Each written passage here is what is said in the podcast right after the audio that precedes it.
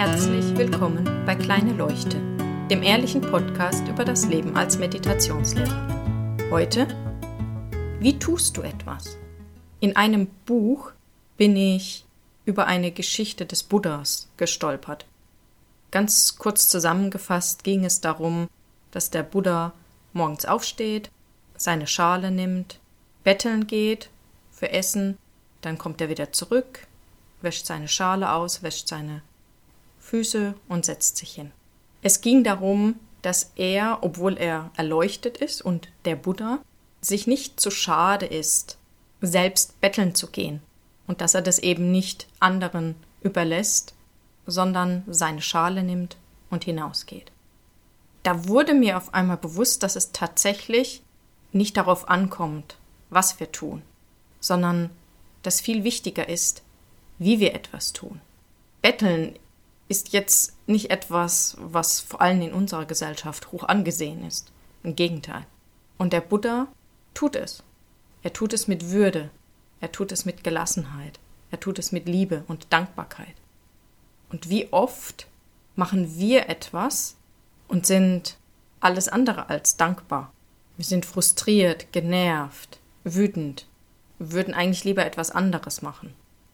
Damit geben wir aber dem, was wir da tun, nicht unsere volle Aufmerksamkeit. Wir sind ja mit Gedanken wo ganz anders und bringen uns damit auch gar nicht voll ein.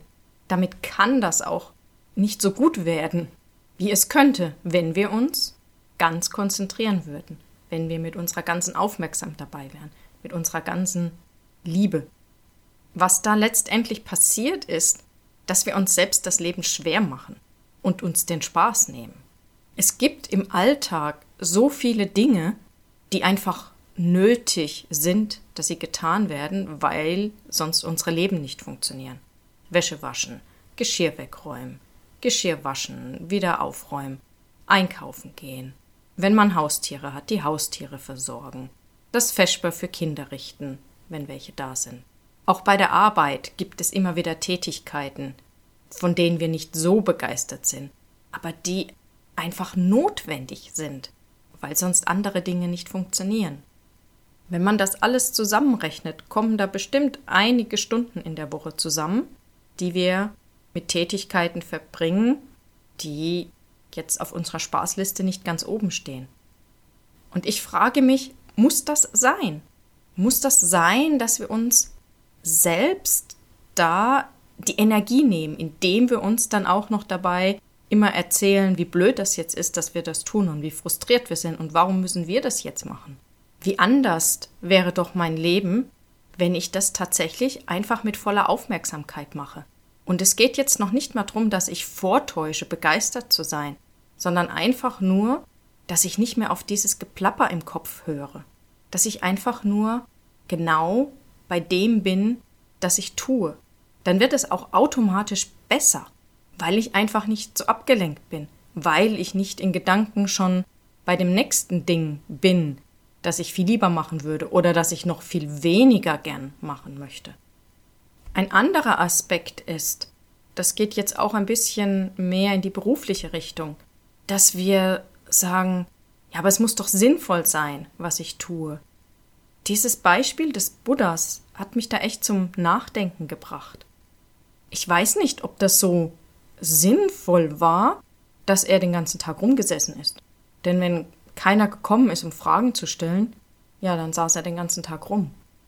Ich weiß nicht, ob dahinter steckt, dass wir uns für etwas Besseres halten und deswegen müssten wir etwas hoch Sinnvolles tun, wobei der Sinn ja im Auge des Betrachters liegt. Und das ist von Mensch zu Mensch unterschiedlich.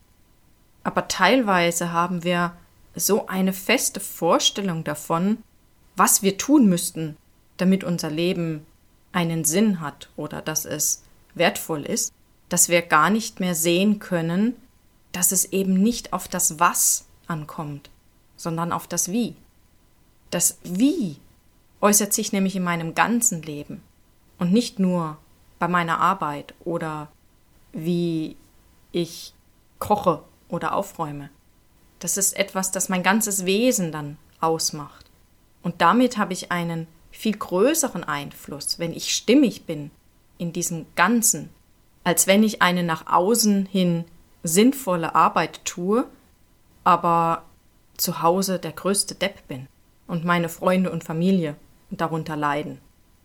Wenn ich aufhöre zu bewerten und jeder Tätigkeit, egal was ich tue, egal mit wem ich gerade bin, die gleiche volle Aufmerksamkeit schenke, dann ist das sinnvoll und wertvoll. Dann ist jede Sekunde meines Lebens ein Geschenk. Ganz unabhängig davon, ob ich die Post austrage, ob ich putze, ob ich zum hundertsten Mal die Sachen meiner Tochter aufräume oder einem kranken Menschen geholfen habe. Das ist dann auch wirklich gelebte Meditation.